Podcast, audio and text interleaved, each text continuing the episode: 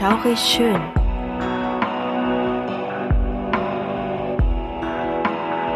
Gruselstunde per Anhalter. Der einzig wahre Podcast, der dir das Gruseln lehrt.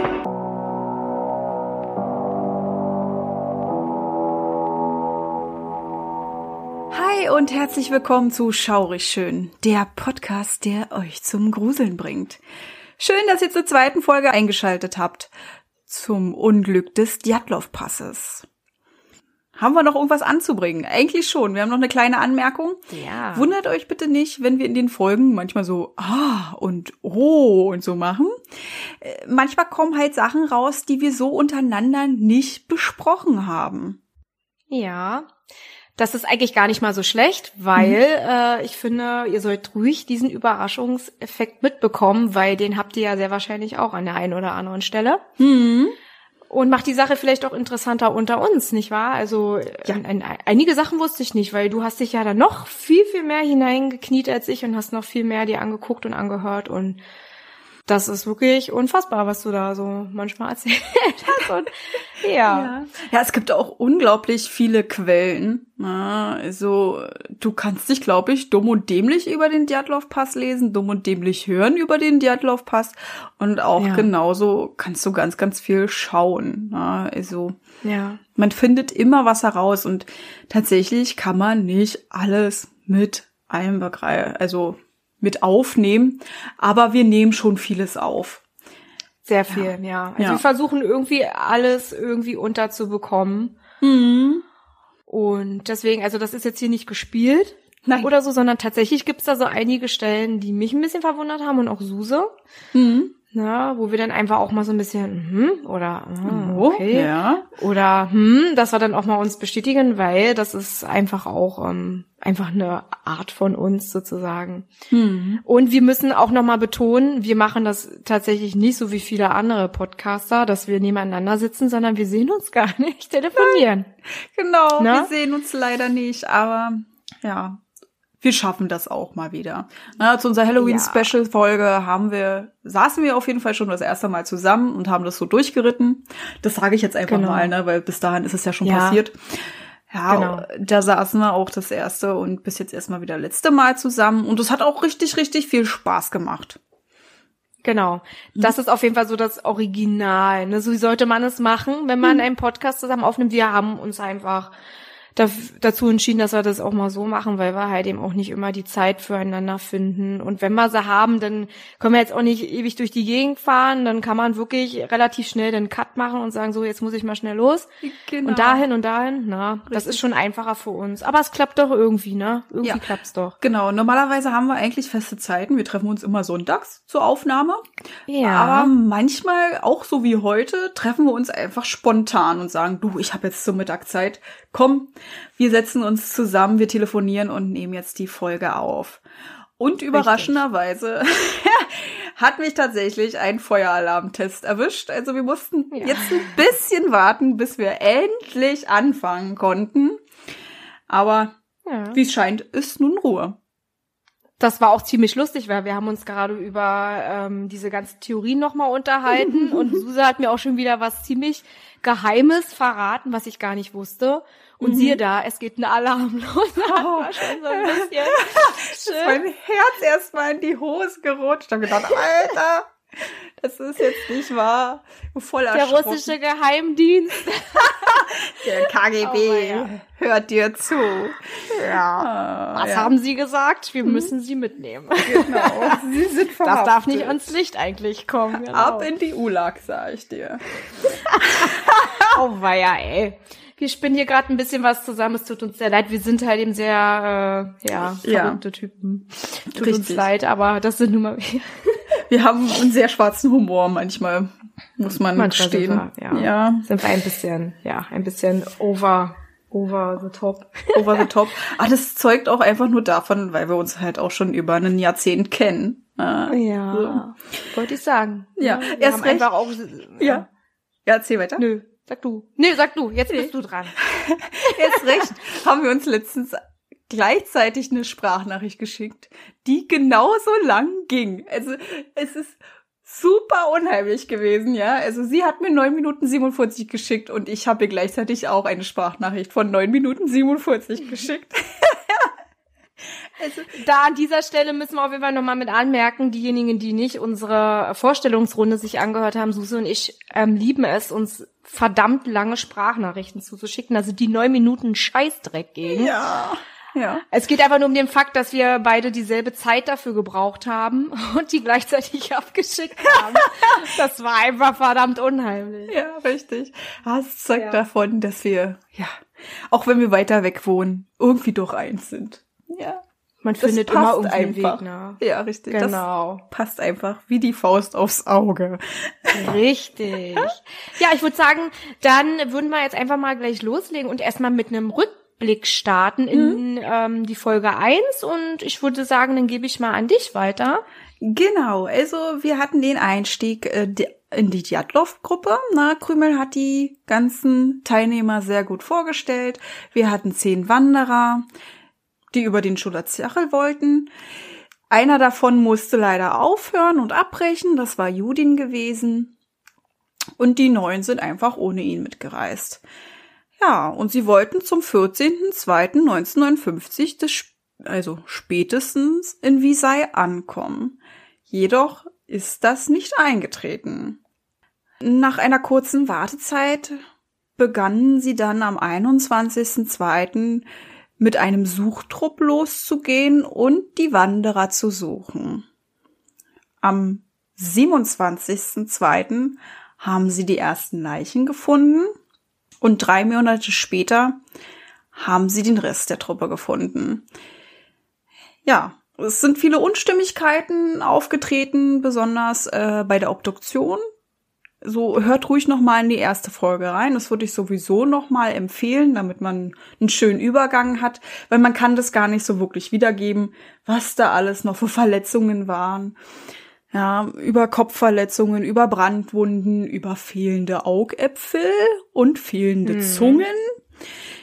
Und jetzt gehen wir einfach weiter mit dem Thema.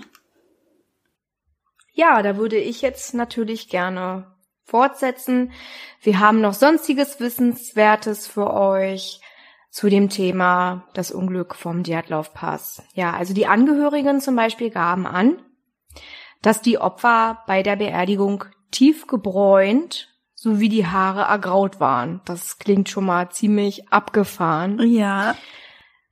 Und zudem sahen Mitglieder der Suchmannschaft am 31. März 1959 von ihrem Lager aus etwas am Himmel, was später als leuchtende Kugel oder Scheibe beschrieben wurde, die hinter dem Gebirge verschwand. Auch ziemlich unheimlich und mysteriös. Sehr unheimlich. Ja, und alle Zeugen dieses Spektakels waren der Meinung, dass dieses Ding etwas mit dem Tod der Wanderer zu tun haben müsse.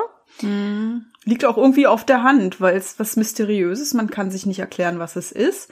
Und der Tod ja. der Wanderer ist ja gleichermaßen mysteriös. Absolut, ja, na klar. Und nach der Sichtung trudelten auch noch, noch mehr Augenzeugenberichte ein, die sogar aus dem Februar 1959 stammen. Also es passt auch ziemlich gut ne, mhm. zu dem Unfall und allem drumherum. Mhm. Ja. Ähm, man vermutete halt eben, dass diese dubiosen Gegenstände am Himmel Raketen waren. Ja, man hat sie halt eben als solche beschrieben. Hm. Andere, also Leute haben sich das angehört und dachten sich, na, es klingt doch wirklich echt so nach Raketen irgendwie, ne? Und ja. was auch noch dazu kommt, am Unglücksort wurde Altmetall gefunden, was halt eben auch darauf hinweisen könnte, dass das Militär dort heimlich geübt und ähm, ja, also heimlich geübt hat, so und nun alles verschleiert werden sollte. Hm. Ja, sehr mysteriös. Das ist auf jeden Fall zu dem Thema Militär.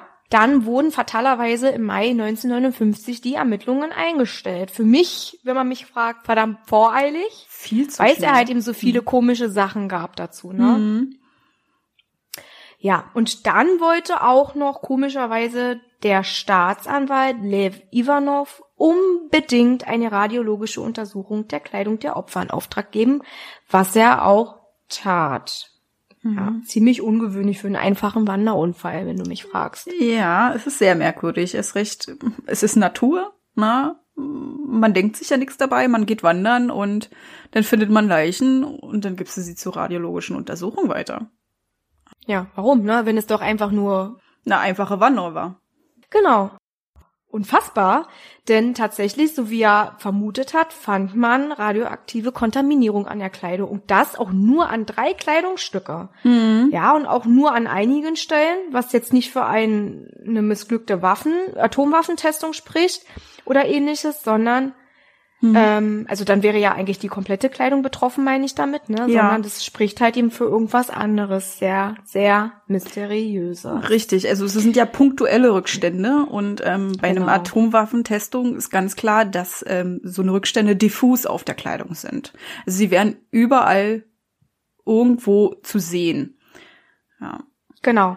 Mhm. Und dann kommt ja auch noch hinzu, dass das ja auch nicht nur an drei Kleidungsstücke von all den Leichen passiert ist, sondern nein, es waren insgesamt drei Kleidungsstücke und nur von der Kleidung äh, von Dubinina und Kolevatov. Mhm. Komisch. Sehr ja? komisch. Mhm. Ja, und später sagten dann einige Fachleute, die radioaktive Substanz sei auf die Campinglampen zurückzuführen, denn darin soll sich das radioaktive Metall Thorium befunden haben. Ja, und in einem Interview allerdings gab ein Ermittler preis, dass aber das Dosimeter, also das Messinstrument für die radioaktive Strahlung, eine unglaublich hohe Belastung gemessen hätte. Also doppelt so hoch wie erlaubt, was schlichtweg für das Thorium in den Campinglampen zu krass wäre. Ja. Richtig. Ja. Hm. ja.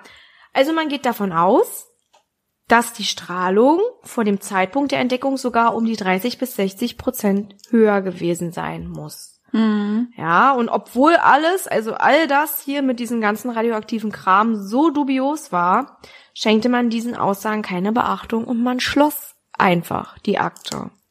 Ja. ja. Das ist Diese wurde komisch. dann aber wieder in den 1990ern aufgerufen, nach dem Ende der Sowjetunion, und man bemerkte, dass Seiten fehlten, was noch mehr den Anschein machte, es würde etwas verheimlicht werden. Mhm. Ja, dann haben wir wieder den Ivanov. Also mhm. wir erinnern uns, der ermittelnde Staatsanwalt, der die Radioaktivität prüfen ließ. Der kam dann auch wieder zum Vorschein und zuvor verbat man ihm den Mund und zwang ihm als Todesursache ein einfaches Erfrieren zu notieren. Und nach dem Umschwung seiner Regierung hatte er endlich den Mut, über den Fall zu sprechen. Und es kam heraus, dass die Unglücksregion ganze drei Jahre gesperrt und nur vom KGB untersucht werden durfte. Sehr, sehr hm. Krass. Sehr ja. und mysteriös und. Ja, warum sollten sie das auch machen, ne? Also wenn man nicht zu verheimlichen hat, warum muss man das drei Jahre sperren und dann wirklich sagen, okay, hier darf nur der KGB hin, sonst niemand. Ja. Das ist schon komisch, ne? Also der KGB ist, falls der eine oder andere das nicht weiß, der Geheimdienst. Geheimdienst mhm. ne? Genau. Ja. Na, und wenn es ein einfacher ja. Wandererunfall war, ne, wo, was sie einen ja die ganze Zeit weiß machen wollen, das ist ein einfacher Wanderunfall, hätte man die Stelle doch wieder freilassen können und für andere Wanderer zugänglich, ja, also zugänglich machen können. Das ja. war naja, und weshalb sie das machten, weshalb sie das machten, Entschuldigung, hm? war halt eben auch deshalb, weil sie keinen Bock mehr hatten auf diese ganzen Schnüffler dort.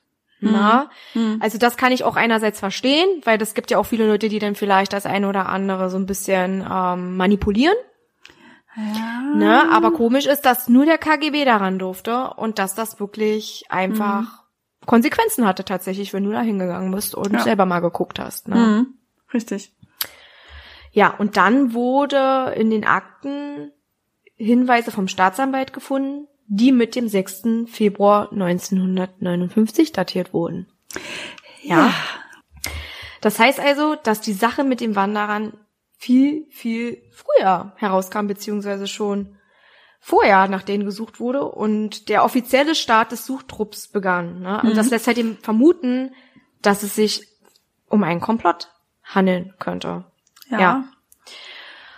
Ja, eventuell passiert da halt eben etwas Geplantes, eine Mehrfachermordung zum Beispiel oder eine missglückte Aktion, die unbedingt vertuscht werden musste. Mhm. Ja.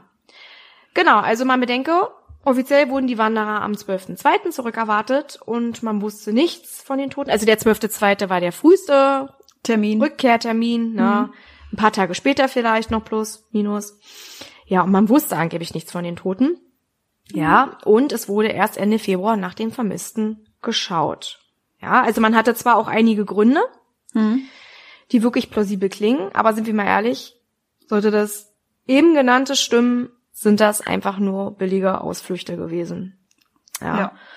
Und die Tatsache, dass man auch erstmal rein gar nichts tat und sich dann schon die Angehörigen einschalten mussten, spricht eigentlich für sich. Das spricht definitiv für sich, ja.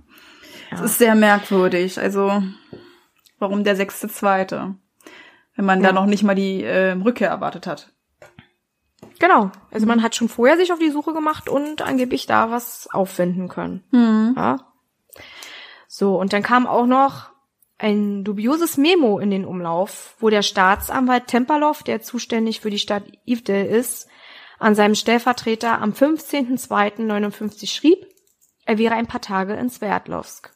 Grund dafür war das Treffen mit dem stellvertretenden Staatsanwalt der russischen föderativen SU, wo er angeblich über den Tod der Wanderer berichtete. Und dieser sechste Zweite kam auch in dem Gespräch auf.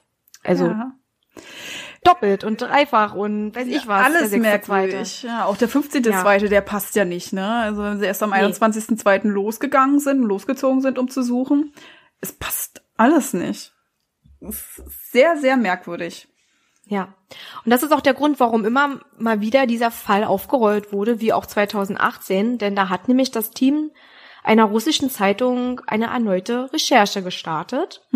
Und daraufhin erklärte sich auch die Staatsanwaltschaft der Region Sverdlovsk äh, dazu bereit, dem gleich zu tun. Und das auch am 60. Jahrestag des Unglücks. Mhm. Ja.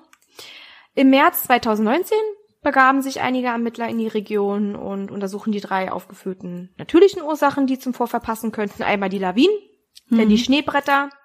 Das ist gleichzustellen mit einer Lawine, nur dass die stabiler ist und in Form eines Bretts halt eben oder halt eben Wirbelstürme. Und man kam tatsächlich zu dem Entschluss, dass es sich definitiv um eine Naturkatastrophe handeln musste und man schloss die Untersuchungen 2020 ab. Mhm.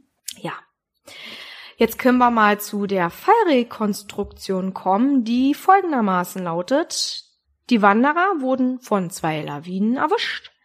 Die erste trieb die Leute aus dem Zelt und scheuchte alle zu den schützenden Felsen. Und danach sind alle, weil sie das Zelt nicht mehr finden konnten, weiter hangabwärts marschiert und legten Feuer.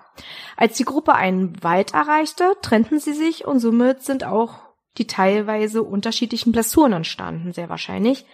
Djatlov, Kolmogorova sowie Slobodin gingen wieder Richtung Zelt und erfroren auf dem Weg dahin, sehr wahrscheinlich. Und Doroschenko und Krivo blieben beim Feuer, doch auch sie machten bald schlapp und starben wegen Unterkühlung. Mhm. Ja, die restlichen vier sollen beim Bau eines Unterschlupfes eine weitere Lawine ausgelöst und so gestorben sein. Ja, und 1959 aber betonte der Suchtrupp, es hätte keine Lawinen gegeben und auf die, auch die Aufzeichnungen ergaben, dass die stimmen musste. Hm. Mhm. Also, dass es stimmen musste, dass es keine Lawinen gab. Genau. Dass es keine Lawinen gab. Also das hat sowohl der Suchtrupp behauptet, als auch die Aufzeichnungen sprechen dafür, dass Mhm. es keine gab. Ja, richtig, genau. Hm. Also, äh, Ja. was ja für Lawinen typisch ist, dass ähm, die Bäume halt auch beschädigt werden. Aber man hat ja nur vereinzelt irgendwie junge Bäume gesehen, die aber aktiv abgerissen wurden, ne? Also die sie dann benutzt haben, also Doroschenko und Krivo, für den Schutzwall. Und die anderen müssen ja auch irgendwo was abgebrochen haben äh, für die Schlucht. Da haben sie ja auch noch mal so eine Art Schutzwall gebaut. Also das haben sie gesehen. Also es ist nicht einer Lawine zurückzuführen. Ja, das stimmt, weil welche Lawine kann denn wirklich Hm. explizit so kleine, Bäu- na klar, kleine Bäume kann sie ausreißen, aber dass die denn alle so drapiert waren wie so ein Schutzwall, das muss schon wirklich händisch passiert sein. Ja, Bin ich der Meinung. auch an den größer gewachsenen Bäumen muss ja eine Lawine irgendwo eine Beschädigung hinterlassen. Und wenn es nur die Rinde abkratzt, da sind ja mehrere Tonnen Belastungen in so einer Lawine durch die Geschwindigkeit, die selbst erwachsene Bäume ausreißen würden oder umknicken lassen würden. Also äh, Hm. komisch. Mhm. Ja, Ja, dann. ja. Genau. Jetzt Genau. die anderen Theorien, war? Ja, richtig, genau. Also über die Jahre kam Spekulation über Spekulation dazu.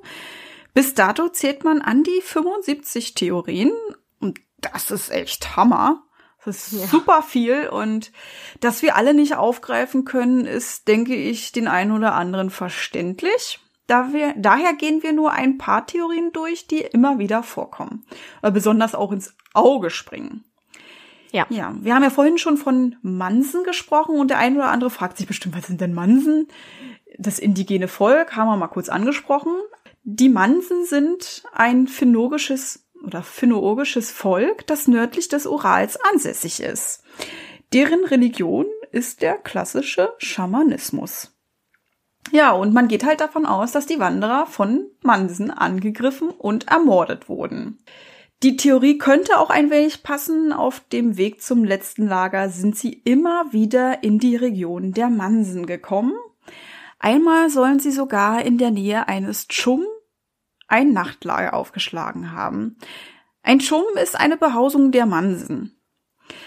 Nur gab es an der Leichenfundstelle eben keine Kampfspuren und gehörte das Gebiet, wo sie zuletzt ihre Zelte aufschlugen, nicht wirklich zu einem heiligen Gebiet der Mansen. Eine Theorie, die vermehrt wiederholt wurde, war die unerlaubte Durchquerung eines inoffiziellen Militärübungsgebietes, wobei sie versehentlich von einer Rakete getötet wurden. Ein Wissenschaftler fand diesbezüglich mittels Satellitenbilder Einschläge am Unglücksort, betonte aber, dass es sich auch um Meteoriteneinschläge handeln könnte.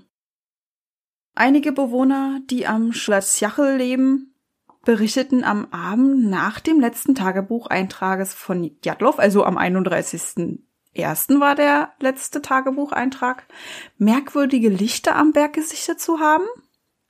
Davon haben wir vorhin schon gesprochen, das hatte Krümel ja auch schon angedeutet.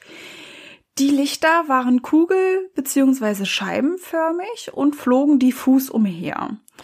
Genau diese gesichteten Lichter am Himmel würden laut einiger Spekulanten die UFO-These stützen, weil die gibt es tatsächlich auch, die Alien-Theorie. Mhm. Viele denken auch an den Geheimdienst. Alexei Rakitin geht darauf in seinem 2014 erschienenen Werk ein. Darin behauptete er, dass drei der neun Wanderer Kontakt zum KGB hatten. Die anderen hatten aber keine Ahnung. Diese Wanderung sollte eine geheime Mission werden, wobei eine Übergabe von radioaktivem Stoff an westliche Spione erfolgen sollte. Dieser radioaktive Stoff soll an der Kleidung angebracht worden sein. Könnte ein bisschen passen, warum das nur so punktuell war Mhm. bei den beiden. Jedoch lief die Übergabe schief und die Spione wollten die Studenten umbringen. Ja, vier der Wanderer sollen entkommen sein und hatten sich in einer Schlucht und einem provisor provisorischen Schutz aus Holz versteckt. Sie wurden aber dennoch entdeckt und gewaltsam getötet. Würde auch erklären, warum gerade die vier so schlimm davon kamen, ne? Aber es ist halt nur eine Spekulation. Genau, und es würde auch ähm, erklären, warum ausgerechnet die in einer Schlucht lungerten. Ja, richtig.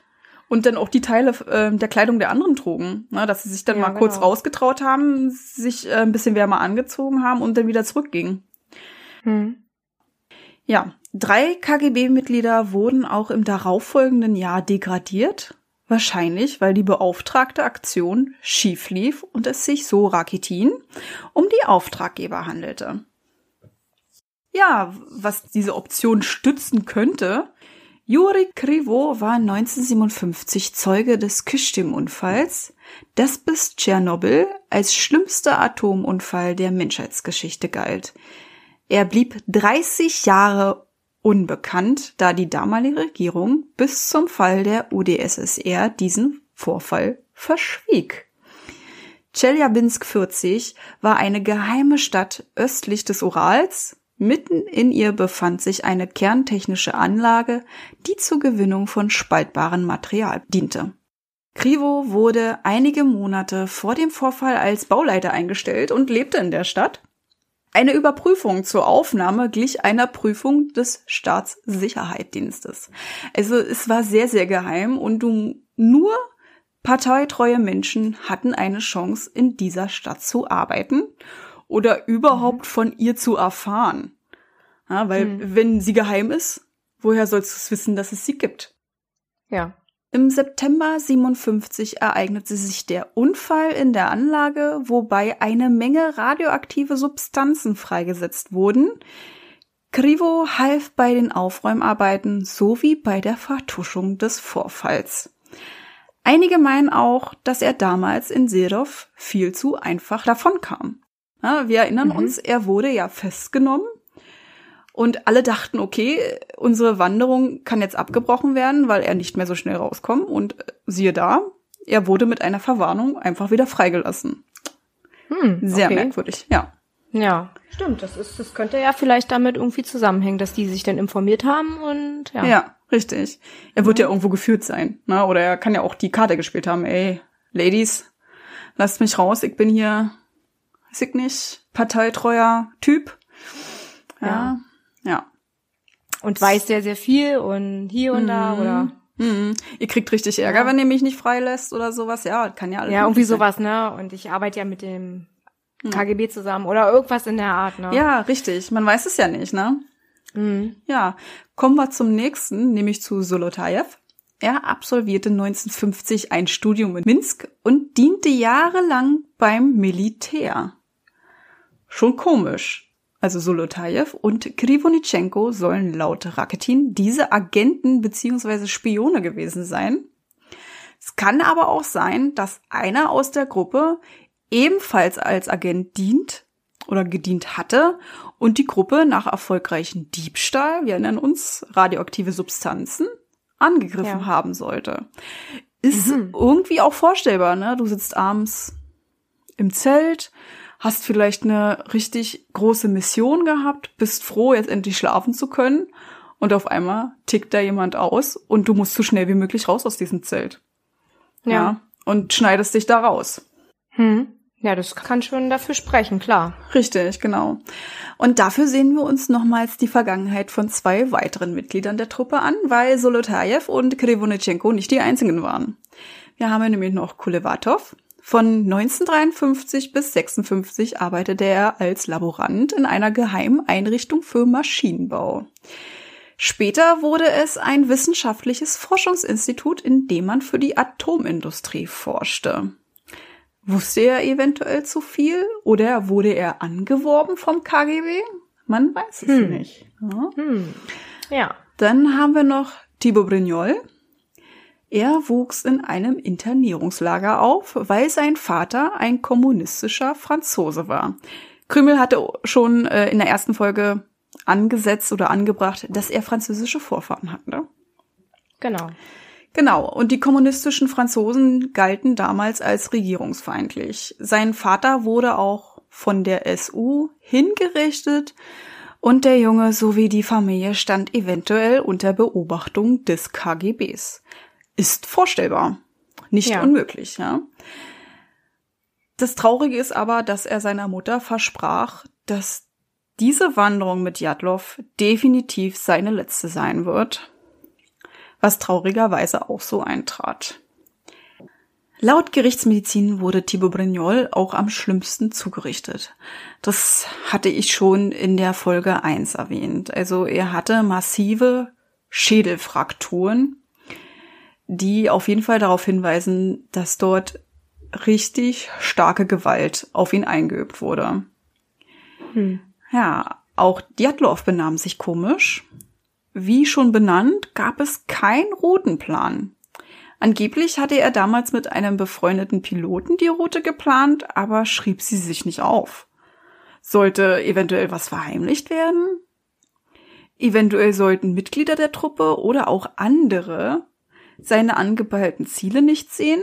Ist klar, wenn er verstirbt und das wahrscheinlich wirklich eine Mission war, ja. soll man nicht wissen, wo sie waren. Na, ist klar. Hm.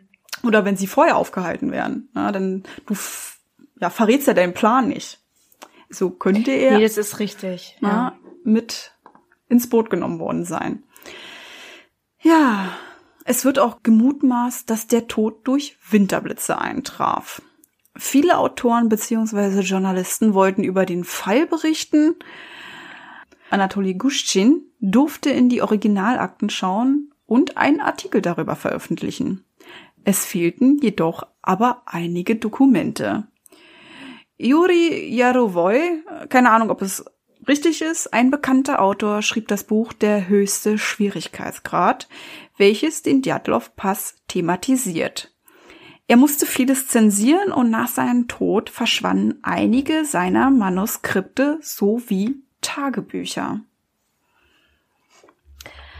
Ja, also Hm. ich weiß gar nicht, was ich dazu sagen soll. Das ist einfach so viel Es ist wirklich viel. krasses Zeug auch, ne? Und auch Dinge, wo man sich so denkt, ey, es könnte echt stimmen, Ja. muss ich sagen. Also das ist schon ziemlich heftig. Auch immer dieses Verschwinden von irgendwelchen Sachen. Ja. Das ist so unheimlich und so, das spricht einfach für verheimlichen wollen, bin ich ganz ehrlich. Richtig. Also, Ja. das ist auf jeden Fall, man denkt immer, vertuschen. Die müssen etwas Na klar. vertuschen. Ja. Ja, Nicht ohne Grund packst du irgendwas weg. Das soll jemand einfach nicht erfahren. richtig. Ja. Genau. Muss jetzt nichts Schlimmes sein, aber das spricht schon sehr für diese Theorien. ja, aber man hätte es ja auch einfach da lassen können. Ah, Ja. Und Ja. denn nicht entwenden oder so. Mhm. Naja, und die haben sie ja dann überprüft und haben sie ja dann dadurch auch festgestellt. Wahrscheinlich hat dann das eine mit dem anderen nicht mehr zusammengepasst und so kriegt man das schnell mit. Es gab ja auch angeblich Inhaltsangaben, ne, die dann ähm, notiert wurden, was da halt eben reingepackt wurde und wann und das fehlte dann einfach. Ja, Das war raus. Ja. Ja. Na, Also, oder aus ähm, den Büchern fehlten Seiten.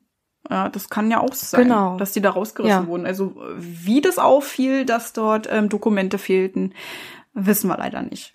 Nee, es gibt verschiedene äh. Möglichkeiten, wie die Le- genau, wie die Leute das halt eben auch herausfinden konnten. Einer hat halt eben, soweit ich weiß, erzählt, dass er wirklich mal reingeschaut hat und gesehen hat, dass das eine mit dem anderen nicht zusammenpasst, dass da wirklich irgendwas dazwischen fehlte. Okay. Dann gab es wiederum einen, der hat erzählt, es gab wirklich so eine Auflistung, was wann eingefügt wurde und das fehlte dann auch zum Teil. Ah, Na, sehr interessant zu wissen, Ja. ja. Mhm. Auf jeden Fall. Jetzt kommen wir mal zu den empfehlenswerten Büchern und Filmen. Wir haben ja schon gesagt, dass es ja einen Autoren gab, der ja auch das zensiert herausgeben musste. Und zwar der das Buch Der höchste Schwierigkeitsgrad geschrieben hat, dieser Juri Jarowoy, na, der dann auch wirklich ähm, den Mund halten musste und einiges rausnehmen musste aus diesem Buch. Ja, und wo dann auch, als er starb, dann sehr viel entwendet wurde. Dann haben wir auch, wie wir oben schon genannt haben, den Autoren Alexei Rakitin, der die Toten von Djatlov Pass, eines der letzten Geheimnisse des Kalten Krieges verfasst hat. Auch sehr interessant, aber der stützt sich auf jeden Fall sehr doll auf die Theorie mit dem KGB und dem Ganzen drumherum. Dann haben wir noch den Alexander Popov und Daniela Mattes, die der, der Djatlov-Pass-Vorfall, eine Untersuchung, die alle verwirrenden Fakten erklärt, geschrieben haben. Auch sehr interessant. Dann haben wir den 2013 erschienenen Film Devil's Pass, auch sehr interessant. Und die achteilige russische Serie Djatlov Pass, Tod im Schnee. Und dann haben wir auch mal was ganz anderes, ein Computerspiel, Kolat heißt das, oder Cholat, ich weiß es nicht. Ja. Und darin muss ein Wanderer das Unglücksgebiet absuchen und stößt auf Mysteriös, was ich mir auch ziemlich cool und äh, interessant vorstelle, wenn man Ja. das spielt. Definitiv spannend, auf jeden Fall, Ja. wenn du da irgendwelche Sachen entdeckst und dich zum Denken anregt. Ja. Hm? Na, du live dabei bist und einfach auch entscheiden kannst, wohin, jetzt hier, da und oh, was ist das? Das ist schon echt toll. Ja, also das auf jeden Fall, wer sich noch ein bisschen weiter damit befassen will, es gibt noch Unmengen andere Dinge, die da verfasst und rausgegeben wurden. Wie gesagt, auch andere Podcasts. Wir wollen jetzt keine Werbung machen, wir wollen natürlich, dass ihr nur unseren Podcast hört. Ja, richtig. ja. Nur wir sind Aber es echt. gibt halt eben. Genau. Es gibt halt eben nun mal sehr viel, das müssen wir halt eben jetzt auch nochmal anmerken, ne? Das ist nun mal so. Und ich würde sagen, wir starten jetzt volles Ballett in die Diskussionsrunde, oder? Oh also, du ja. bist doch schon richtig scharf drauf. Oh ja, was denken wir darüber? Ja. Ja, was denken wir darüber? Ich muss ganz ehrlich sagen, ich bin mal wieder zwiegespalten, weil ich das erste Mal, wo ich es gehört habe, habe ich gesagt, das kann nur eine Naturkatastrophe sein. Ja? Ja. Aber umso mehr man sich da in dieses Thema eingelesen hat, kommen ein immer wieder ja Widersprüche, die so nicht zu diesem Thema passen könnte, ja, also zu dieser Theorie passen könnte. Man stellt sich immer mehr Fragen und immer mehr kommt die Verwirrung auf, wieso, weshalb, warum? Warum sind die Leichen so so stark verletzt? Durch was, ne? Und äh, unglaublich viele Aspekte. Ja, mein Ja. Kopf will am besten jetzt gleich alles auf einmal ausscheißen, aber es geht ja leider nicht. dein Kopf scheißt, ja? Alles klar. Ja, ja. Kennst du es manchmal, ist es so voll und du willst es Ja. endlich loswerden, damit du deinen Kopf endlich auslernen willst und auf es ist wie dann so ein ja Spritzpup. Ja, doch, das ist wie so ein geistiger Schiss einfach, ne? Ja, richtig. Also, Schiss klingt jetzt voll hart, weil das Aber- klingt ja so, als wäre das irgendwas Schlimmes, was du da machst oder irgendwas Blödes. Ist er eigentlich nicht, ne? Aber da ist so Ja. Druck dahinter und es möchte am besten Ja. gleich alles raus. Deswegen mach doch, ich lass dich jetzt erstmal, sag uns mal, was du darüber denkst. Was, wo meinst du, das passt am besten? Na, Hast ich- du da irgendwas? Tatsächlich bin ich mir uneinig. Hm. Ich bin mir echt uneinig. Also, ja, die Theorie mit der Lawine klingt irgendwo stimmig, ne, aber dann ist mir was aufgefallen. Aber, ja, sie haben ja gemeint, ähm, die sind hangabwärts gerannt und wollten sich da irgendwie schützen vor der Lawine. Jedoch war das, die Ebene nicht genug abgesenkt, sodass gar nicht so wirklich Lawinengefahr bestand. Das ist das Erste, was komisch ist. Na? Ja, und Das- da kommt ja auch noch hinzu, dass die Aufzeichnungen auch dagegen sprechen, dass es da gar keine Lawinen gab zu dem Zeitpunkt. Richtig. Nichts ist da zerstört. Das Einzige, was man am Zelt anbringen konnte, dass oben viel Schnee lag. Ne? Also es war zusammengesackt, oben lag viel Schnee, aber es hat auch geschneit. Ne? Also das muss Ja. nicht von der Lawine sein. Und das Zelt ist Nee. auch überhaupt gar nicht großartig zerstört. Ist auch merkwürdig. Die Taschenlampe ist ganz, das ist ganz, das ist ganz, ne? Die Sachen waren ganz, äh, so, der Ofen war da gerade da tatsächlich auch noch drinne ganz, ne? Wie kann es sein, dass die Lawine Schädel zersplittern lässt, aber einen Ofen, den man selbst zusammengebaut hat, der bleibt ganz? Ja, oder das Zelt. Wiederum kann man ja auch sagen, dass vielleicht die Lawine das Zelt verschont hat, aber dafür alle anderen überrascht hat. Aber ich habe ja auch, oder wir haben ja auch ähm, genannt, dass ähm, einige ja Richtung Zelt gegangen sind. Also war das Hang aufwärts? Weißt du das noch? Sie sind ja hangabwärts gelaufen, also wenn sie wieder Richtung Zelt gegangen sind, ist es ja wieder hangaufwärts. Wollte ich sagen, die sind doch hangaufwärts gelaufen, weil die Köpfe blickten ja Richtung Zelt. Also ging man ja auch davon aus, Mhm. dass die da hingelaufen sind. Wer läuft denn nach oben, wenn eine Lawine von oben kommt? Macht auch keinen Sinn. Warum haben sie sich dann erst rausgeschnitten? Ja, Das also sie ja sollen noch sich ja rausgeschnitten haben, weil halt eine Lawine sich gelöst haben sollte. Hat sie dann erwischt. Es heißt ja, sie müssen, es muss ja übers Zelt rüber geschwappt sein. Ja, also, Das muss nicht, das muss nicht, weil vielleicht haben sie gedacht, es passiert und sind raus. Jetzt ist aber die Frage, dann sind sie wieder hoch und dann gestorben oder?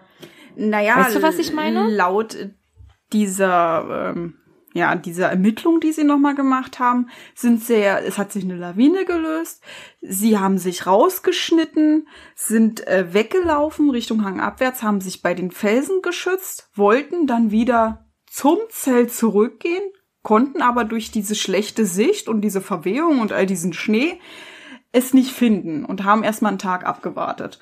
Sind dann weiter rein in, in den Wald. Ähm, dann haben Djatlov, Kolmogorova und Slobodin gesagt, komm, wir suchen jetzt das Zelt, wahrscheinlich um Vorräte zu holen und Klamotten, weil sie waren ja alle spärlich bekleidet. Und sie sollen auf dem Wege dorthin erfroren sein. Das stimmt, ja. Jetzt habe ich, jetzt habe ich das auch wieder im Sinn. Na klar, ich habe ja auch die Fallrekonstruktion auch noch mal ähm, vorgetragen.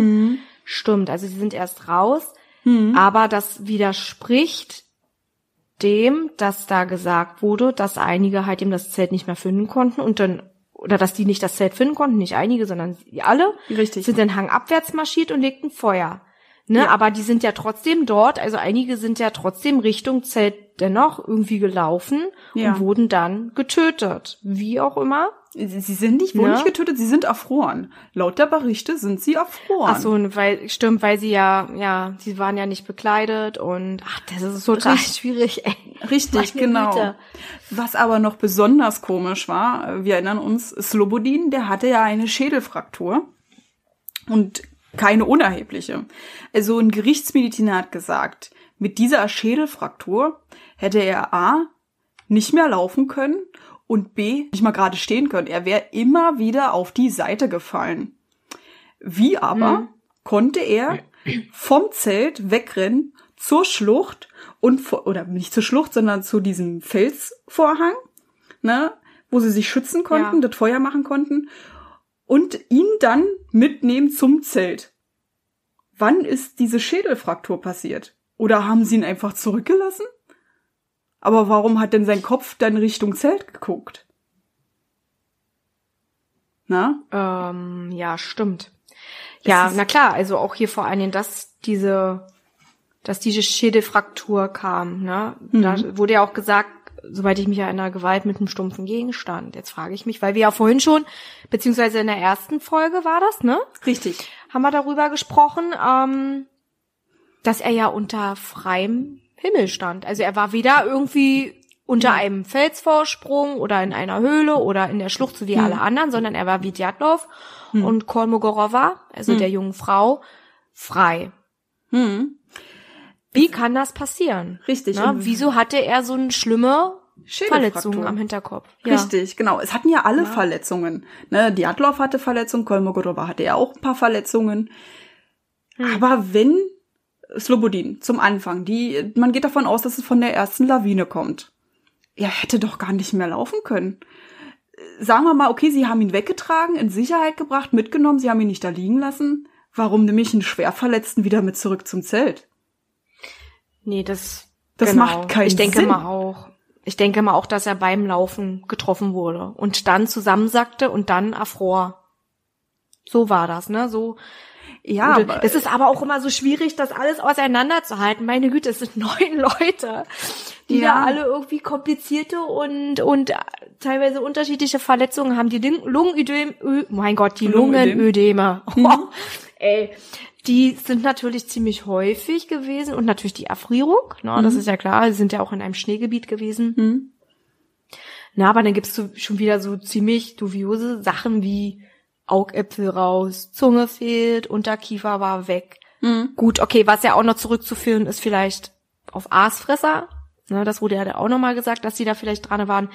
Wiederum wurde ja auch manchmal behauptet, dass da vielleicht irgendjemand die speziell misshandelt haben muss wegen irgendwas, dass irgendjemand sich vielleicht zu sehr gewehrt hat.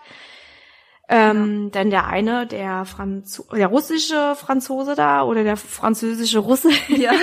ja, der Russen-Franzose. Der Russe Franzose, der Thibaut Brignol, der hatte ja auch noch ganz, ganz schlimme Verletzungen. Wieso, weshalb, warum, ne? Was ist ihm denn passiert, ne? Und dann denkt man sich so, okay, die hatten alle irgendwie Dreck am Stecken. Also mehr und weniger. Irgendwie schon, ja. Ja. Ja. Dass da vielleicht, hm, Hm. also ich bin ganz ehrlich, ich habe mich, ich, ich tendiere auch so ein bisschen zwischen dieser Naturkatastrophe, die da stattfand, was aber entgegen der Aufzeichnungen spricht. Also die haben ja wirklich das herausgefunden, die haben es auch veröffentlicht. Das kann nicht sein, das ist nichts aufgezeichnet worden. Klar gab es schwere Schneefälle und Stürme und vielleicht kann sich so der ein oder andere da einfach auch ähm, in die Nesseln gesetzt haben mit, dass die da einfach mittendrin waren und man hat es einfach wirklich nicht registriert. Ähm, spricht aber auch sehr viel dagegen. Ähm, ich habe tatsächlich das mit dem Militär irgendwie im Hinterkopf die ganze Zeit. Ja, und äh, ja, ich glaube, das mit diesem Slobodin, da will ich nochmal neuer drauf, noch mal näher drauf eingehen. Es wurde ja gesagt, sie wurden nur von zwei Lawinen getroffen. Ja, die erste Lawine war gewesen, als sie sich aus dem Zelt geschnitten haben. Und die Genau. zweite Lawine war nur die Wanderer in der Schlucht. Ja. Mhm. Während Slobodin, äh, Djatlov und Kolmogorova auf dem Weg zum Zelt waren, hat sie keine Lawine getroffen. Nee, stimmt. Also, wann ist diese Schädelfraktur passiert? Und warum nehme ich einen Schwerverletzten wieder zurück mit zum Zelt? Wenn es so gekommen sein sollte, ja. Ja, es macht Nee, also- absolut keinen Sinn. Nee. Absolut. Er war ja auch eigenständig. Er war ja auch eigenständig. Das heißt, weder Djatlov noch Kolmogorova hatten ihn fest und sind dann zusammengestorben, sondern die waren alle verteilt. richtig. Genau. Das heißt, wenn er wirklich diese Schädelfraktur hatte und dann weitergelaufen ist, wie du schon gesagt hast, wäre das gar nicht gegangen. es ist nicht möglich, ne? Du verlierst erstens äh, bei so einer Schädelfraktur verlierst du ja dein Ge- Gleichgewicht. Ja. Er hätte definitiv gestützt werden müssen. Das Ja. hätte gar nicht anders funktioniert. Und ja, also es klingt Dann hätte man sie aber zusammengefunden, ne? Richtig, dann hätte man sie zusammengefunden. Das sieht eher danach aus, sie sind zum Zelt gelaufen. Die haben, er hat eine über den Kopf gekriegt, ist dann da versackt und die anderen Ja. beiden wollten fliehen, haben es aber nicht geschafft. Aber sie hatten jetzt aber auch keine besonderen äußerlichen Einwirkungen, sagen wir mal so. Das Einzige, Nee, was auffällig war bei Kolmogorova, es sah so aus, als würde sie zum Zelt kriechen. Das haben die tatsächlich in der Gerichtsmedizin nochmal gesagt und nochmal erwähnt. Ja, also muss sie vielleicht auch irgendwas gehabt haben, was man vielleicht nicht finden konnte, Richtig. Nicht so- ausfindig machen konnte. Irgendwas, vielleicht irgendwas, was man nicht sieht. Richtig, nicht richtig nachweisen. Es kann aber auch sein, dass sie sagen, okay, sie haben Slobodin zurückgelassen. Also er wurde richtig stark getroffen. Dann macht es aber wiederum keinen Sinn, wenn ich von einer Lawine wegrenne, die über das äh, Zelt rollt, warum er denn auf die Lawine zuging. Na, also er lag ja ähm, zugewandt der Lawine. Das meine ich ja. Das habe ich ja vorhin auch schon angesprochen. Das hat Ja. mich auch nicht so wirklich, ähm, das habe ich nicht verstanden. Nee, Dass die denn Richtung Lawine laufen, oder was? Richtig. Also voll komisch. Und naja gut, okay, dass sie gekrochen ist, noch mal, um, zum, um nochmal zurückzukommen, vielleicht lag es auch daran, dass sie zu erschöpft war schon. genau. Ja, Das könnte man meinen. Na, aber ich Ja. finde das mit Slobodin einfach so komisch. Das ist Ich- wirklich komisch mit den Verletzungen, ja. Ja, sehr merkwürdig. Sie haben ihn mitgenommen, dann haben sie ihn wieder zurückgebracht. Ähm, und dann haben sie gesagt, ja, der ist sowieso schon tot, dann legen wir hier mal hin. Kriechen einfach weiter, oder? ja, und zwei? Minuten verkomme ich später selber ähm, 100 Meter weiter. Äh, Das macht absolut keinen Sinn. Das sieht eher so aus, als ob Nee. es dann passiert ist auf dem Weg zum Zelt. Hey Leute, hier ist die Zukunftssuse aus dem Off. Ich wollte eigentlich nur noch mal mich erklären. Für diejenigen, die sich die ganze Zeit fragen. Meine Güte, wie oft will sie das denn noch mit Slobodin ansprechen? Ja, eigentlich wollte ich nur vermitteln, dass dieser eine Punkt in der ganzen Geschichte und der Fallkonstruktion für mich und meinem Gefühl der unlogischste ist. Fakt ist, Slobodin hatte ja diese Schädelfraktur. Diese kann nicht bei der ersten Lawine entstanden sein und auch nicht bei der zweiten Lawine. Weil das hat tatsächlich nur diejenigen getroffen, die in der Schlucht waren, beziehungsweise in diesem Flussbett. Also habe ich mich gefragt, wie kam diese Schädelfraktur zustande? Und das wollte ich eigentlich nur noch mal erklären. Ich habe es eigentlich nur immer wieder wiederholt, um die Leute und auch Krümel zum Denken anzuregen, weil wie kam sie zustande? Wie ist es passiert? Natürlich kann das ja auch zwischen einer Streitigkeit passiert sein, ne? dass es ähm, jetzt von den Mitreisenden waren aus der Truppe. Aber dann kann es tatsächlich nur gewesen sein, als sie sich getrennt haben und Richtung Zelt gelaufen sind. Wie gesagt, ich wollte euch nur mal zum Denken anregen. Vielleicht habt ihr ja auch eine Erklärung. Vielleicht klingt das für euch auch so der Part, der am unlogischsten ist. Wir können ja einfach mal darüber diskutieren. Schreibt mal eure Gedanken und Ideen dafür in die Kommentare. Ja, und das war's eigentlich von mir. Also ich verabschiede mich wieder, over and out und überlasse den Rest wieder unserer kleinen süßen Mädchenrunde. Ja. Also ich vermute, wie gesagt, ähm, erstmal das, habe ich ja schon gesagt, Mhm. oder das halt eben mit dem Militär und deshalb so, weil diese komischen Sachen da am Himmel gefunden wurden. Ja. Ne? Die wurden gesichtet, dann wurden ja auch Krater gefunden, was natürlich auch anderes sein kann, gar keine Frage. Mhm. Würde aber vielleicht auch dafür sprechen, warum die denn hektisch aus dem Zelt gerannt sind, weil wenn dann vielleicht erstmal irgendwie was einschlägt neben denen, rennen sie los. Mhm. Ne? Sind vielleicht alle erstmal verteilt. Ja, es ist ja auch Und- wahrscheinlich laut, auch wenn die Rakete noch nicht einschlägt. Du hörst es ja. Klar, das hörst du natürlich, das Richtig. siehst du ja auch. Und dann dann sie ist es Panik. auf einmal hell, ne? Dann Ja. ist, merkst du das bloß, dass über dir vielleicht was fliegt. Hm, ja. Und dann kommt die Panik und du schneidest dich dann raus aus dem Zelt. Aber warum schneidet Ja. man sich raus? Man hätte ja auch einfach Naja, den normalen Eingang nehmen können. Ja, eigentlich schon, aber vielleicht war das einfach so schnell, schnell, schnell, schnell, schnell und dann einfach nicht den Reißverschluss gefunden und zack, ich habe aber ein Messer gerade in der Hand oder ich reiß das jetzt mit meinen Händen auf, wie auch immer das funktioniert. Ähm, das, ja, das weiß ich auch nicht. Und es hat sie ja auch nicht direkt getroffen. Ne? Es wurden zwar Krater in der Nähe gefunden, aber es waren ja, es müsste ja dann trotzdem irgendwas ähm, wegbrennen, wegsengen, was auch immer. Ja. Ne? Ja. Irgendwas muss ja denn da passieren. Wiederum ja auch ähm, ja, die Campinglampen wurden ja auch brutal anscheinend auseinandergefetzt. Ähm, es wurde ja angeblich auch darauf, ähm, also die haben ja auch herausgefunden, dass das wahrscheinlich was an der Kleidung war von den Campinglampen stamm, stammen könnte. Wiederum gab es eine sehr hohe Strahlenbelastung, die wiederum für irgendeinen so Atomwaffentest sprechen würde. Ja, richtig.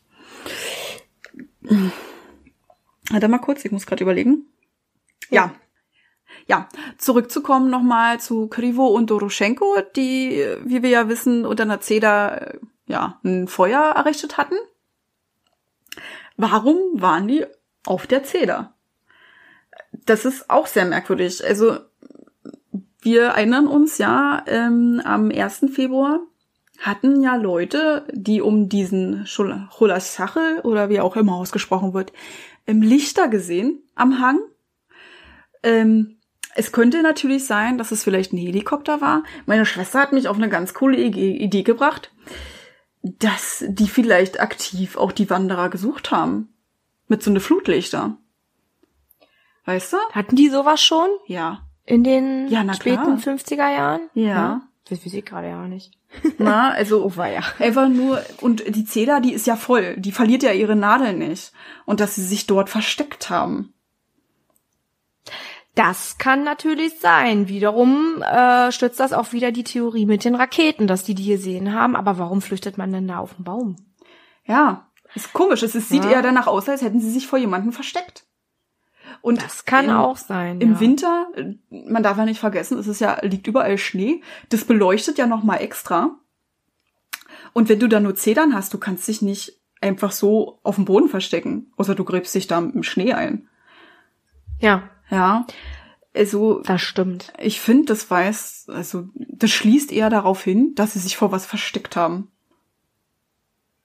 Mhm. Dass sie sagen, okay, wir Ja, oder dass sie halt eben, dass sie halt eben vielleicht auch wirklich vor der Lawine geflüchtet sind und hoch wollten, weil sie dachten, gehe ich hoch, reißt sie mich vielleicht nicht mit.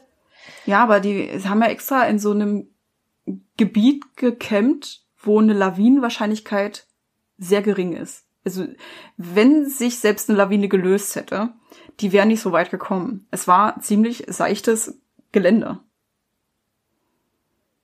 Hm. Ich weiß, was du meinst. Ja, das haben die auch da in diesem einen Bericht auch nochmal so ein bisschen beleuchtet und genau das, das ist mir jetzt gerade erst in den Sinn gekommen, Ja. dass das gar nicht funktioniert hätte. Die wäre zwar, hätte sie sich vielleicht gelöst, aber hätte nur einen leichten Rutsch verursacht. Richtig, genau. Ja. Ja, es hat viel geschneit und so, ne? Und auf dem Schnee kommt noch mehr Schnee.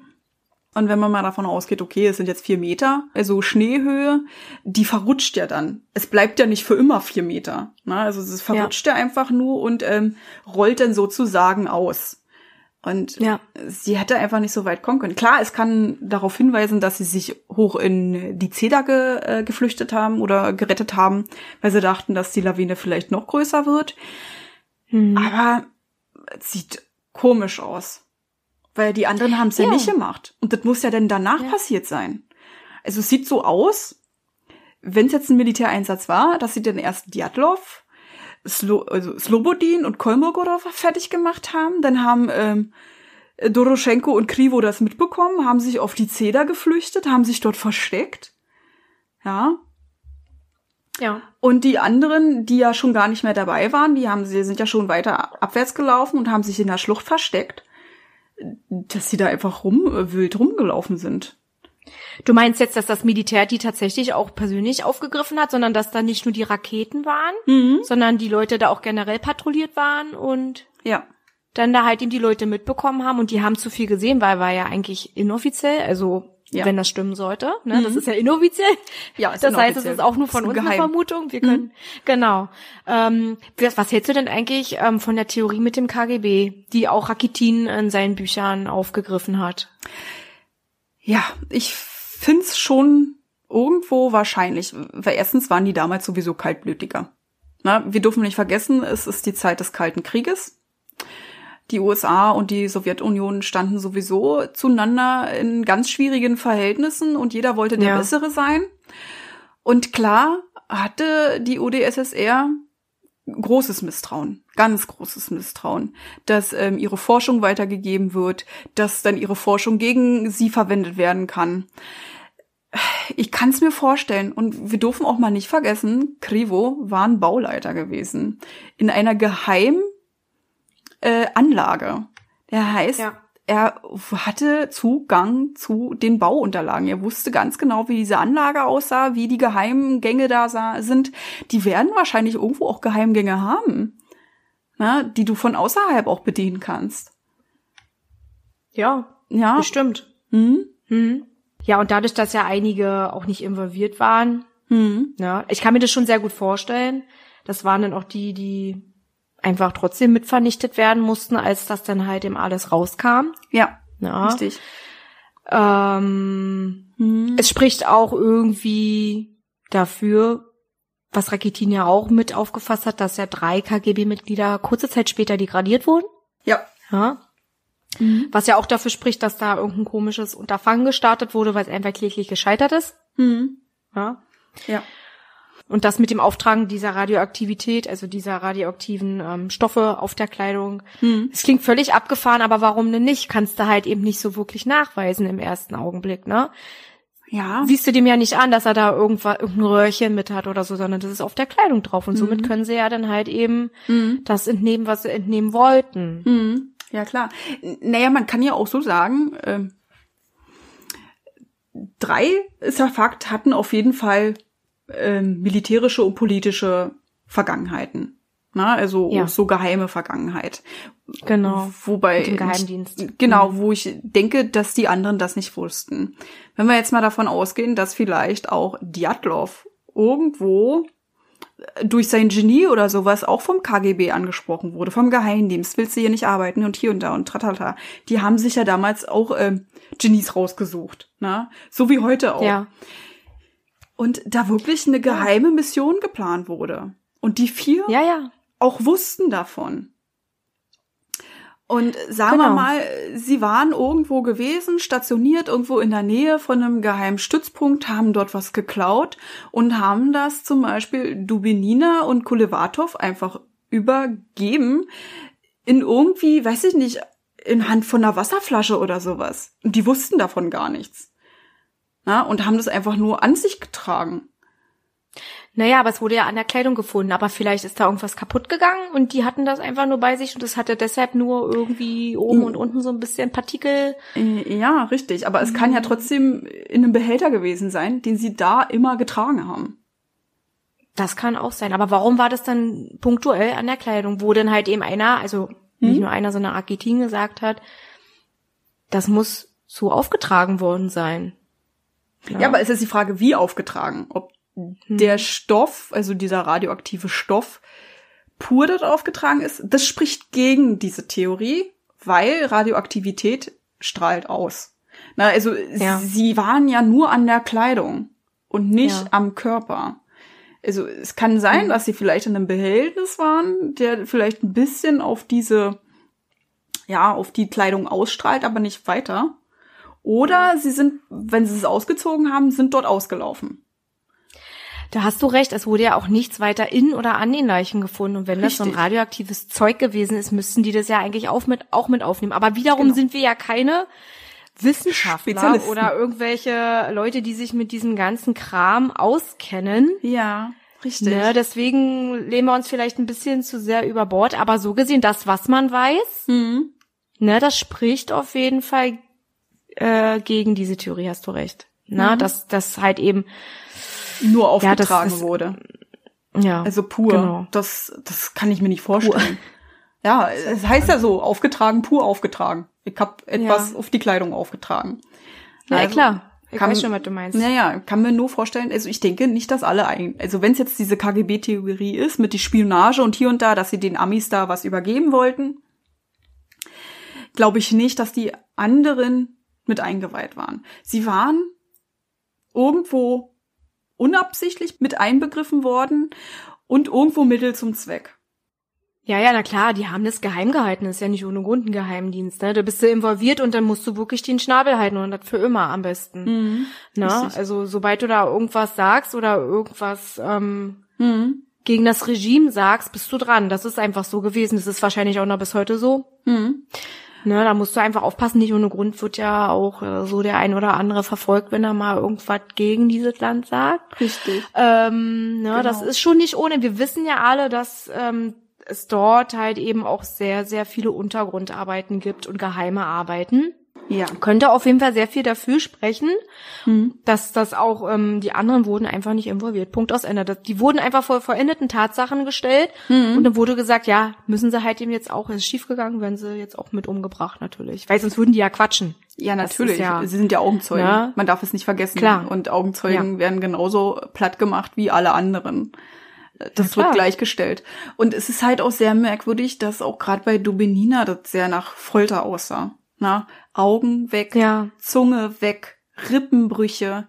Ähm, eine Lawine, wie kann eine Lawine die Augen wegmachen? Oder die Zunge? Und sie lag Na, auch nirgendwo. Ja, aber bei nirgendwo. den Augäpfeln könnte ich mir so denken, der Druck, aber wo sind die denn gewesen? Die müssten ja dann irgendwo dann sich auch Weißt du, was ich meine? Ja, ja, sie müssten sich ja irgendwo befinden, aber genauso wie die Zunge. Ja. Und für einen Tierfraß äh, spricht es auch nicht, weil die wurden unter einer vier Meter hohen Schneedecke gefunden. Ja, das stimmt. Aber die kann auch erst im Nachhinein ähm, raufgekippt worden sein, wie auch immer. Naja, wenn man jetzt von der Ähm. Lawine ausgeht, Mhm. Aber die sollte ja, ach ja. Oh Gott, das ist so schwierig. ja, sie haben ja gesagt, ähm, die Leute, die in der Schlucht waren, die haben sich einen provisorischen Unterschlupf gebaut. Ne? Ähm, Versteck sozusagen und sollen dabei eine Lawine ausgelöst haben. Und die überrollt haben. Könnte irgendwo auch für die Verletzung oder die Härte der Verletzung sprechen, aber es spricht nicht dafür, dass ein Tier danach rankam. Weil wenn du unter einer Lawine, Lawine Ja. bedeckt bist, bist du unter einer Lawine bedeckt.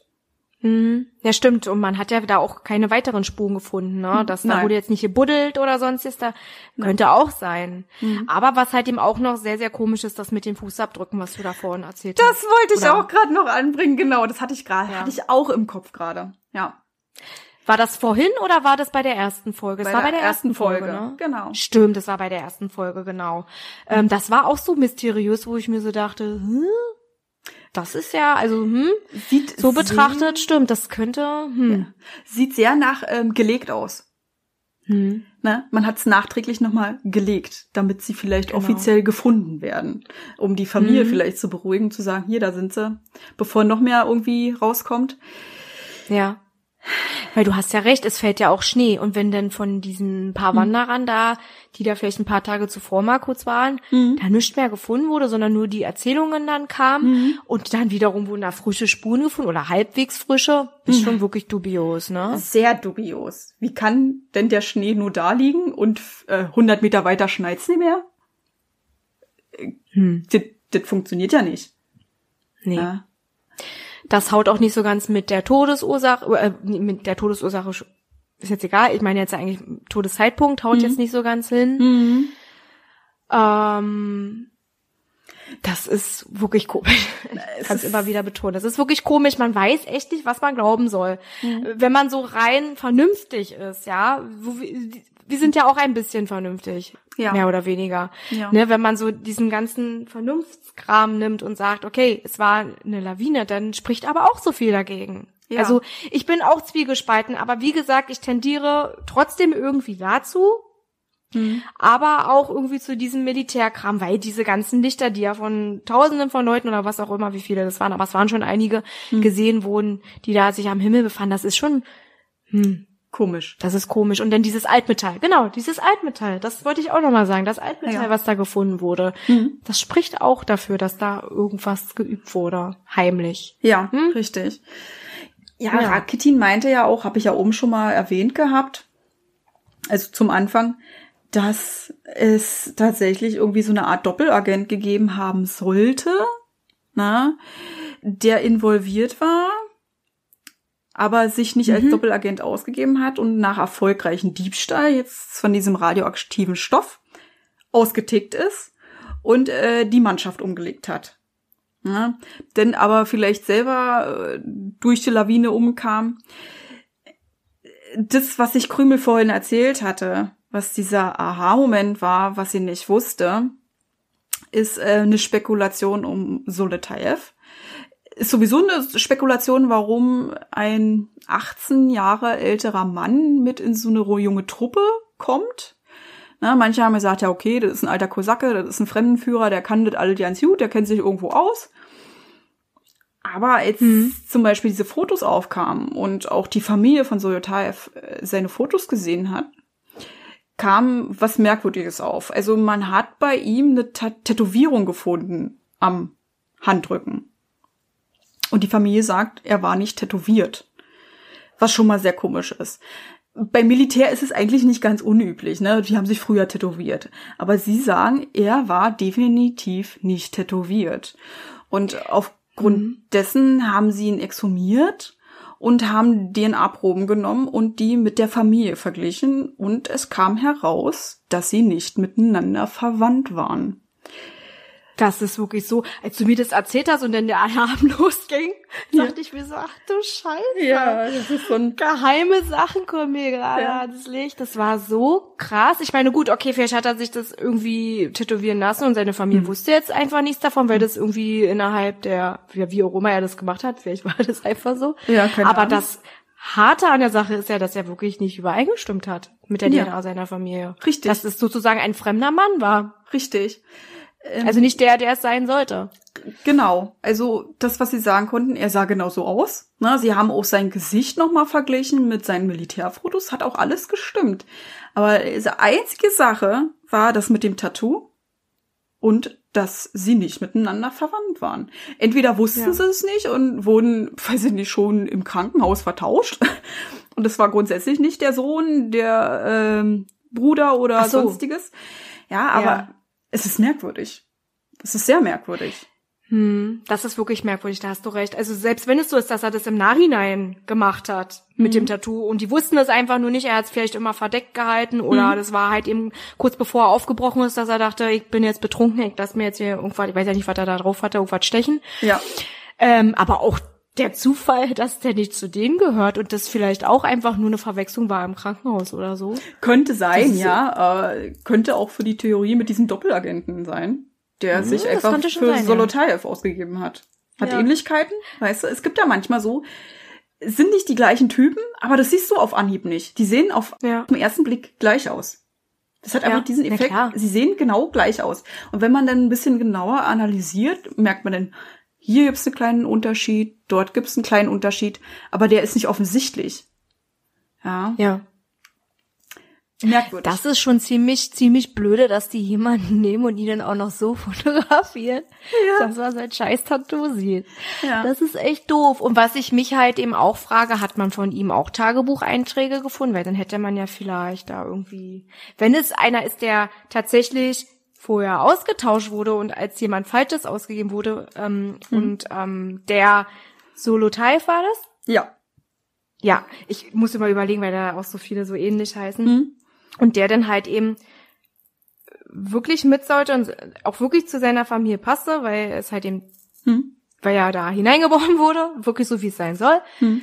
hat man da vielleicht aber auch die Möglichkeit gehabt, die Handschriften zu vergleichen vielleicht. Mhm. Weißt du, was ich meine? Ja, ich weiß, was du meinst. Also das würde aber tatsächlich bloß der Familie auffallen. Das Kuriose ist ja, er ist ja total fremd in der Truppe. Die Truppe kannte sich ja schon jahrelang. Ja? Also ja. kann von der Truppe schon mal nicht ausgehen, dass sie sagen, okay, das ist nicht so Soletaev. Der kam ja einfach dazu. Frisch, neu. Na, also ja. es kann tatsächlich nur die Familie sagen, ob es Soletaev ist oder nicht. Und das weiß, das, das meine ich ja damit. Mhm. Vielleicht hatten sie ja auch irgendwie, weil du ja gemeint hast. Die haben Tagebücher dass, geführt. Ja, alle. Mhm. Ne? Aber wiederum, wo ist denn, wenn der wirklich einfach nur ausgetauscht wurde vorher und das Original verschwand, wo ist es denn hin? Ja. So. Ne? Also wenn es wirklich den einen gab und der andere, der ihn dann, der ihn einfach nur spielen sollte, mhm. das ist wirklich dubios. Also ist dubios. Ich, schon ja. als ich das, schon wenn ich das ausspreche, denke ich mir so, Alter, voll der Knot, Knoten im Hirn. Ich ja. kann schon gar nicht mehr reden. ja, es ist krass, ne? Also ähm, diese Tatsache ist schon echt sehr merkwürdig. Klar können wir ja. sagen, okay. Das Lustige ist, wenn es jetzt wirklich ein Geheimdienst-Ding war, hat ja Djatlov das unter dem Deckmantel des 21. Parteitages gedeckt. Dadurch sind sie ja schon mal nicht auffällig ja, die Truppe. Und wenn sie alles rundherum geplant haben und gehen wir davon aus, Lothaev ist jetzt dieser Doppelagent, weil er vielleicht was mitbekommen hat oder sonstiges, passt es ja irgendwo. Ja, die planen was. Hm. Solotayev ist ein Doppelagent. Vielleicht hatten sie ja irgendwie eine geheime Mission. Vielleicht hat man ihnen ja auch Geld versprochen. Man weiß es ja nicht. Und haben aufgrund dessen das so ein bisschen aufgebaut. Aber ja. wenn Solotayev der Doppelagent war, dann wurde er ja trotzdem irgendwie umgebracht. Ja. Vielleicht hat hm. die Truppe ihn ja auch umgebracht. Aber der muss es doch wirklich Überlebende gegeben haben, um das zu tun, weil er war ja der Killer. Mhm. Okay. Ja gut, okay, es spricht sehr viel dagegen und sehr viel dafür, merke ich gerade. Also die Theorie ist prima, mhm. aber ja. haut nicht ganz hin, würde ich sagen. Hm. Was, was hältst du denn eigentlich ähm, zu dem Thema Aliens? Alien-Theorie. Also ich ja. bin tatsächlich ein Mensch, ich glaube, dass es Aliens gibt, weil einfach die Wahrscheinlichkeit, ähm, dass wir die einzigen lebende Spezies im Weltall sind, für bekloppt. Das gibt's nicht. Also wir können nicht die einzigen Lebenden hm. im Weltall sein. Das Weltall ist unendlich. Na? Und es wird Aliens geben, definitiv, aber ob sie uns besuchen kommen, weiß ich nicht. Hm. Ja, ja, vor allem, ob sie sich darauf hinablassen. Richtig. Äh, oder irgendjemanden da. Hä? Also ich muss ganz ehrlich von vornherein sagen, ja, ich glaube auch, dass es irgendwie Existenzen im, im Weltall gibt. Das wäre viel zu bescheuert und viel zu egoistisch von uns, zu also was zu denken, weil ich glaube auch nicht, dass wir hier die klügsten sind. Es gibt definitiv auch höhere Intelligenz, das denke ich mhm. schon, aber die würden sich niemals hierher wagen und so einen Quatsch machen. Das glaube ich nicht. Also ich sage, nein, kann definitiv nicht mhm. sein. Bin ich ganz ehrlich. Nicht. Ja. Dass es Yetis gab, gab's ja auch noch die Theorie, ne, dass da ein Yeti war. Das finde ich auch ein bisschen abgefahren. Ich weiß aber auch nicht, ob ich daran glauben soll. Kann schon sein, aber irgendwie. Nee, ich glaube nicht. Also, daran. dass es ein Yeti gibt, meine ich. Es kann ja. schon irgendwie sein, dass es da irgendeinen Riesenaffen oder irgendwas gibt, der dann irgendein Gebirge oder ein, aber irgendwie ist ja, vielleicht abgefahren. ein Bär. Ja, da könnte ich vielleicht sagen, okay, Bär könnte sein, könnte auch ein Tiger sein. Na, ja, aber dafür waren sie nicht so zugerichtet, wie sie hätten zugerichtet sein sollen. Richtig, und man hat auch absolut keine Spuren gefunden. Äh, dass man überhaupt Spuren gefunden hat, ist sowieso relativ merkwürdig. Genau, haben wir ja schon ja. gesagt, ne? Also ja. ja. ja. Ah. Also Ach, Yeti ja. also, glaube ich nicht, Alien glaube ich auch nicht. Also das, was für mich am wahrscheinlichsten ist, ist tatsächlich Militär oder mhm. Naturkatastrophe. Also sind wir uns da einig in ja. dem Fall. Ja. Ne? Und was ihr so denkt, macht euch mal Gedanken. Wir sind auf jeden Fall sehr gespannt. Ihr könnt uns ja auch diesbezüglich mal schreiben. Ihr könnt uns ja auch gerne mal sagen, was ihr so für Ideen habt. Oder vielleicht habt ihr mhm. irgendwas anderes sehr Spannendes gehört, was wir einfach noch nicht wissen. Ja, richtig. Ne? Das wäre sehr interessant. Genau. Also eine Theorie gibt's ja noch, ähm, die wir jetzt noch nicht aufgeführt haben, was ähm, mit so ein bisschen Naturphänomen äh, sein kann. Also bei diesem Uralgebirge ähm, wehen bestimmte Winde, also die nennt man die katabinischen Winde, und mhm. die sind auf einer relativ geringen Frequenz. Na, also das ist nicht für ein menschliches Ohr hörbar, aber sie sind auf einer Infra Infraschall äh, Sektion. Also sind so, sie können Infraschall auslösen, die eine Panikattacke in einem Menschen hervorrufen kann. Ja, also ah, andere okay. Theoretiker sagen, dass angeblich diese Winde dort oben geherrscht haben sollen und die Truppe eine Panikattacke erlitten hat und sich dadurch rausgeschnitten haben, denn durch diese Panik äh, eine Lawine ausgelöst haben sollte. Kann ja möglich sein, man weiß es nicht. Auch wenn man nur mhm. wieder gesagt hat, Lawinen sieht nicht danach aus. Kann ja auch natürlich ein Schneebrett sein, na, dass es sich da ein bisschen da gelöst hat. Ja, also, aber wiederum fragt man sich, warum die so unterschiedlich verkommen sind. Sagen wir mal ja. so, und unterschiedliche Verletzungen ja. hatten das könnte auf jeden Fall zu dem pack, gepackt werden, warum die alle geflüchtet sind. Ne? Das mhm. könnte schon irgendwas gewesen sein, dass sie dann einfach eine Panikattacke hatten. Das mhm. ist aber sehr interessant, was du da gerade gesagt hast. Das ist ähm, mhm. sehr schön, dass du das jetzt nochmal mit angebracht hast, weil manchmal fällt einem einfach auch irgendwie was ein, was man irgendwo mal aufgefasst hat und was man gerne noch mit einbringen möchte. Mhm. Sehr ja. gut. Ja. Das könnte alles sein, ja. Aber wir werden es nie erfahren. Wie gesagt, es ist ein ungelöster Fall bis heute. Vielleicht gibt es ja den einen oder anderen, der das dann wirklich endgültig aufklärt. Es gibt ja einige, die gesagt haben, Lawine. Dann gibt es wiederum einer, der sagt, kann ja nicht sein, Leute. Die Ja. Aufzeichnungen sagen, ist nie passiert. Ja. Stimmt also auch nicht. Ja. Man hat es aber jetzt dabei belassen. Und ob man es jetzt einfach dabei belässt, Fakt ist der, es ist ja schon ewig her. Man kann da jetzt auch nicht mehr viel nach. Richtig. Also ich glaube, dass dieser Fall noch mehrere Jahrzehnte Russland belasten werden wird. Also äh, die Fragen, die werden noch jahrzehntelang gestellt werden.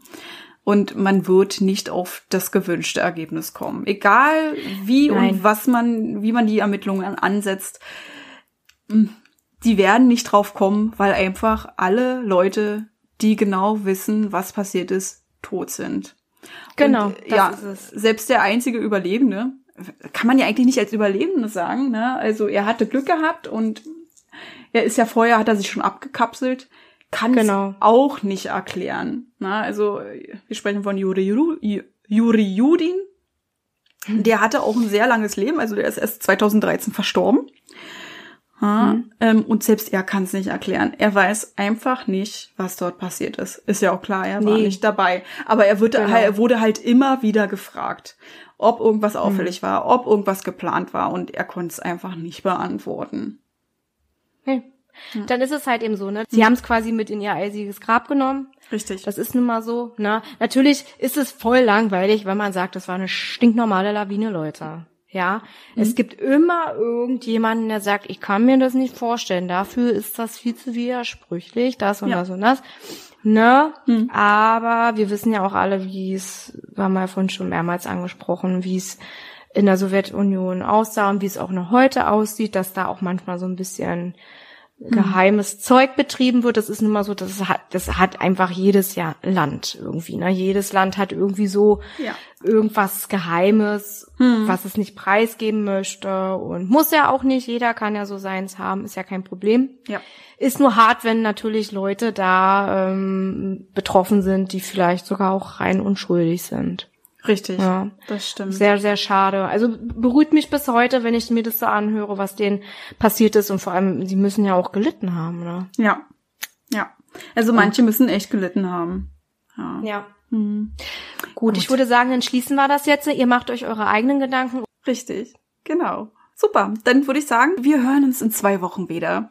Wir wünschen Genau. euch einen schönen Abend, einen schönen Tag, einen schönen Nachmittag. Ja, oder eine schöne Nacht. Bis dann. Richtig, bis dann. Tschüssi. Tschüss. Halt, bevor wir es noch vergessen. Jeden zweiten Freitag kommen neue Folgen auf Podimo, Spotify und Amazon Music. Über eine Bewertung und Abonnement von euch freuen wir uns riesig. Schreibt eure Gedanken und Meinungen in die Kommentarfunktion, wenn sie vorhanden ist. Sonst schreibt uns einfach unter schaurigschönpodcast.outlook.de.